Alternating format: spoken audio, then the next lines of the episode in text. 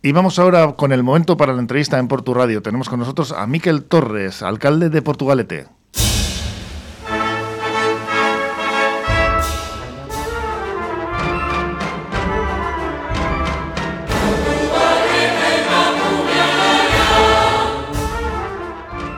Hola, ¿cómo estás, Miquel?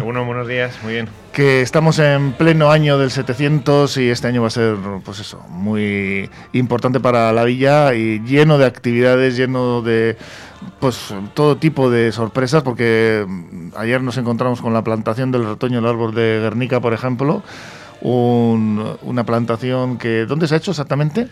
Bueno, la hemos realizado en el, Centro Cultural Santa Clara, enfrente, en los jardines que, que tenemos enfrente, y bueno, pues la verdad es que ha sido pues una petición que le hicimos a las Juntas Generales de, Guernica de, la donación de un retoño al árbol de Guernica porque creíamos que era un, año especial y, todos sabemos la simbología que tiene dicho árbol, dicho retoño para, yo creo que es el, símbolo universal del pueblo de Vizcaya, del pueblo vasco y especialmente también en estos momentos pues es un, es un símbolo de paz y de libertad, ¿no? Y por tanto pues eh, gustosamente accedieron a, a darnos un retoño y ayer con la presencia de la presidenta de las Juntas Generales hicimos esa plantación sobre todo, bueno, pues un poco enfocándolo a que representa un poco la historia, como es ese árbol que es centenario, y luego también un poco un paso hacia el futuro, ¿no? La verdad es que, pues para que las nuevas generaciones un poco recuerden toda la historia y, bueno, es un nuevo comienzo también. Mm, no veo mejor momento, además, para reclamar la paz y ese símbolo que ahora, ¿no? Precisamente con todo lo que está cayendo. Efectivamente, sí, además ayer hice referencia a eso, que de alguna forma también era un día muy, muy idóneo después de lo que estaba ocurriendo en el este de Europa.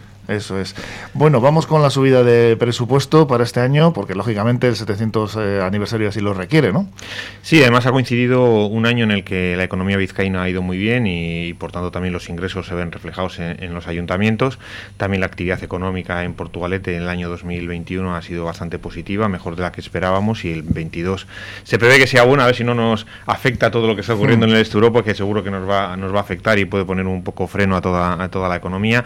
Pero sí es un presupuesto puesto que, tiene alrededor de 5 millones de euros más que el año, el año anterior, que nos va a servir para cometer obras muy importantes que teníamos ya trabajando hace ya dos años. Ayer, por ejemplo, aprobamos en el Pleno Municipal eh, la obra de urbanización del último tramo de la calle General Castaños, que va desde, desde la calle Buenavista hasta Santurce. Es una obra eh, de ingeniería muy, muy grande y de urbanización que nos va a permitir urbanizar toda, toda esa, esa calle hasta Santurce, que nos va a permitir meter también la recogida neumática de basuras, cambiar todo alumbrado, saneamiento, telecomunicaciones y ya, pues de alguna forma, rematar toda, toda, toda esa calle. Esa es la típica calle, el típico tramo o lugar ¿no? De, que está en la frontera, que eh, parece que mucha gente no sabe si es Santurci o... Efectivamente, porque esa, esa, calle, a partir de la calle Una Vista, la acera izquierda es de Portugalete y la acera derecha es de Santurce, y la mitad de la calzada de la carretera nos pertenece a Porto, aunque es de la Diputación, y por tanto tenemos ahí tres propietarios en muy pocos terrenos. Tenéis que, ponernos de acuerdo un poco, ¿no? Bueno, ya con la Diputación ya hemos pedido la cesión para poder hacer la obra y por tanto, bueno, pues ya va a quedar totalmente, totalmente urbanizada y eso es muy importante. Luego también, pues ya después de verano empezaremos también las obras de accesibilidad de, los ascensores de la Plaza Urdibay, muy importante, dos ascensores van a conectar pues toda la zona baja con la Plaza Urdibay de la calle Julio Gutiérrez Lumbreras y bueno, y, y esos ascensores también no solamente van a dar acceso ahí arriba, sino también pues van a permitir el acceso a la Florida y a, y a los llanos, ¿no? Y bueno, pues muchas obras también importantes de urbanización. Empezamos esta semana, bueno, la próxima semana la urbanización del último tramo de la calle Maestro Zubeldia, también que va a permitir conectar la recogida neumática de basuras de toda la calle entera, desde la Cuesta San Roque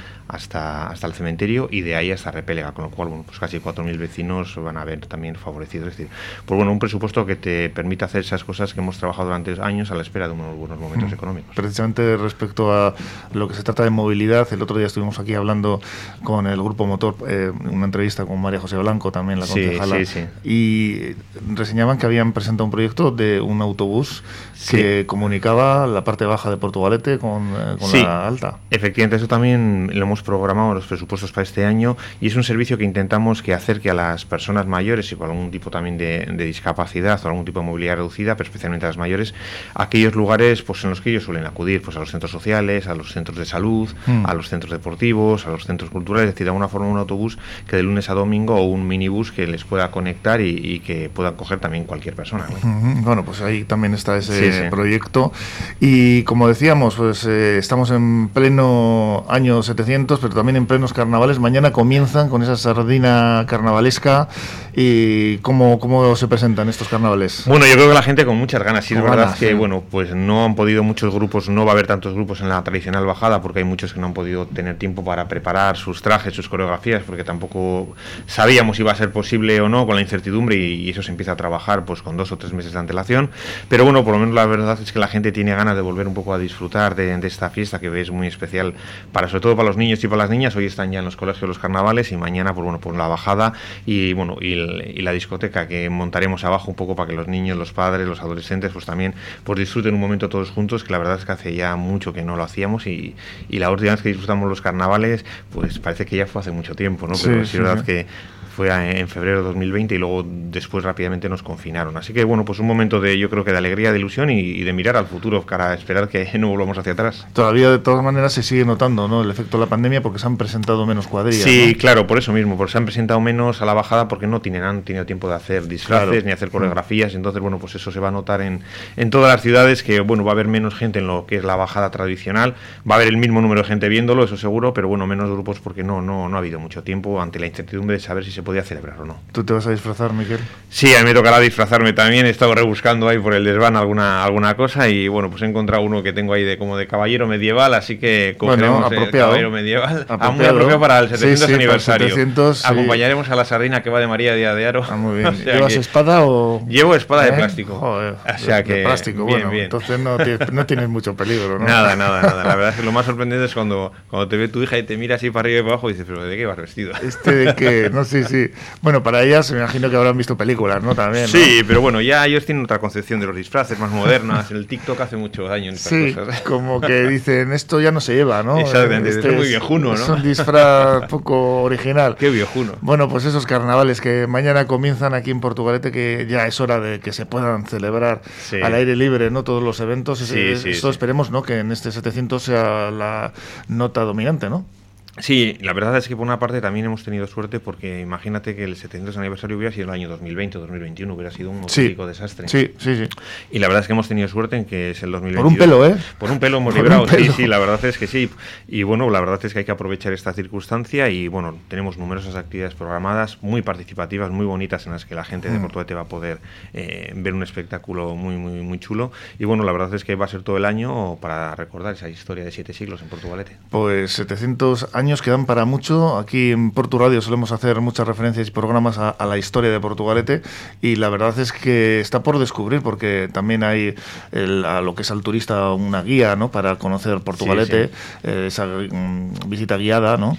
y otras tantas ¿no? opciones. Sí, la verdad es que lo de las visitas guiadas por la historia de Portugalete, por todo el patrimonio, lo que significa, eh, la verdad es que hay mucha gente que desconoce cuál es la historia de la ciudad y eso es una de las cosas que nos hemos intentado eh, empezar a, a, involucrar ¿no? desde los colegios, además que los niños y niñas las conozcan, que están trabajando ya con un proyecto muy bonito en los colegios y sobre todo que la gente en esas visitas guiadas pues descubra un poco qué significa todo el patrimonio que, tenemos, por qué la basílica es de ese siglo, por qué la Torre Salazar está allí, por qué el casco histórico se conformó tal y como es, por qué el Mariómetro y el puente colgante cumplieron una función más allá de que lo vemos y, y, lo parece que está ahí de toda la vida. Bueno, pues eso es una cosa que explicándoselo a la gente, la gente yo creo que siente más Portugalete en el corazón. Esto pasa mucho, ¿no? Que muchas veces eh, viajamos por eh, el extranjero y conocemos la basílica de, en fin, de la que sea, del país, de la ciudad que sea, cómo se construyó, y resulta que tenemos aquí una... Bueno, y hay muchísima gente que no ha entrado nunca en la Basílica Santa María, y es un verdadero espectáculo. Gente que entra por primera vez y ve eso, dice, maravilla, no tiene nada que Yo recomiendo también conocer el órgano, también, que he tenido la suerte de, estar eh, incluso con el organista, ¿no? Con, eh, cerca del órgano viéndolo, y realmente es también una joya. Sí, sí, es una joya maravillosa. El retablo es espectacular, de los más espectaculares que hay importantes en, todas las basílicas de, España y sobre todo un poco la historia de la propia basílica, ¿no? Cómo, cómo se creó, cómo creció, por qué se llama basílica y no es una iglesia, que es una basílica, bueno, hasta una bola de cañón que está incrustada de las dos sí, Sí, sí, y luego lo que tú dices, ¿no? Porque muchas veces pasamos por la calle Santa María y no nos damos cuenta de, ni de lo que tenemos ahí, ¿no?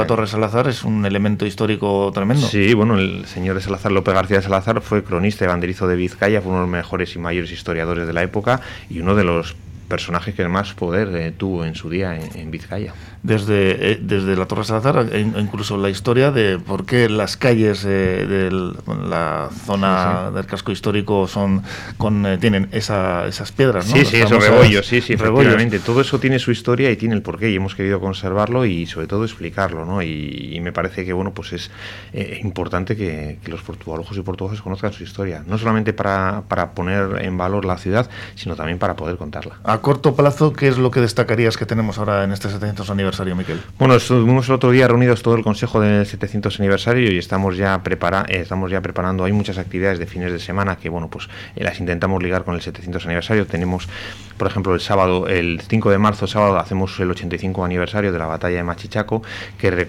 que va un poco a rememorar cómo uno de los buques de, de la República, el buque Guipúzcoa, eh, de alguna forma fue destruido en la entrada de Portugalete de Labra, que el hotel de Porto fue la sede marítima de, la, de, la, República en la mm. guerra, y vamos a hacer un acto ahí muy bonito con, con, el gobierno vasco, con Gogora, y bueno, y estamos ya preparando también pues unas calejiras del 700 aniversario, unos temas de, de danchas también, y luego preparando sobre todo el fin de semana del 11 de junio, que es el 700 aniversario, donde va a haber un espectáculo de, de luz, de sonido, va a haber también pues un acto institucional, el sábado vamos a traer a María Díaz de Aro en, en barco, por la ría, mm. bueno, pues va a ser un, algo, algo bonito que lleva mucho trabajo, pero que, que, que, estamos ilusionados con Que imagino que ya podréis ir dando forma teniendo en cuenta que las restricciones prácticamente pues bueno van desapareciendo y contamos con ello, ¿no? Sí, nosotros contamos con que ya las restricciones desaparecen, ya salvo la mascarilla ya no hay ninguna. También parece ser que la mascarilla dentro de pocas semanas puede desaparecer incluso en interiores y por tanto bueno pues eso te va a facilitar por supuesto hacer las actividades y no tener que pensar en medidas adicionales. En las fiestas me imagino que un poco lo mismo, ¿no? Las fiestas con total normalidad ya estamos trabajando también la, con la comisión de fiestas en programarlas en, en agosto como siempre nuestras fiestas de de San Roque. También me consta que el Berritasuna está ya empezando a trabajar en la Virgen de, de, la Guía y, por, y también todos los barrios en las fiestas de Buenavista, las fiestas de Repélega. Bueno, pues todas al final van para adelante y mucha gente con ganas de, volver a la normalidad. Pues sí, una normalidad que en este caso se agradece, no veas cómo, porque después de dos añitos que parecía que iba a ser muchísimo menos de pandemia y de restricciones, eh, nos hemos encontrado en 700, como hemos comentado antes, eh, justo con la apertura de, de estas restricciones aunque bueno, vamos a seguir vamos a tocar teniendo eso, sí, que no nos eh, aparezca otra variante con otro nombre de estos griegos. sí, sí, bueno, vamos a, por lo menos de momento a mantener las normas que nos recomiendan para que esto se mantenga en esta línea.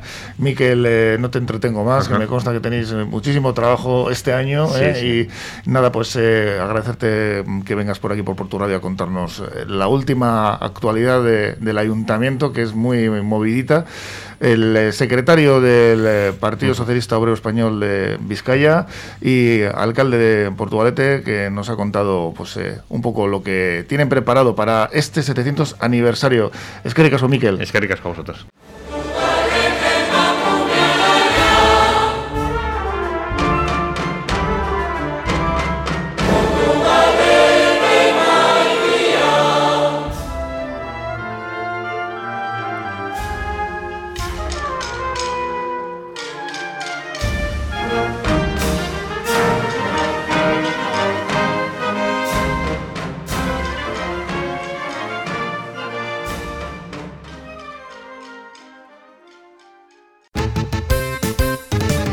En Portu Radio nosotros te ponemos la música y tú nos escuchas desde casa.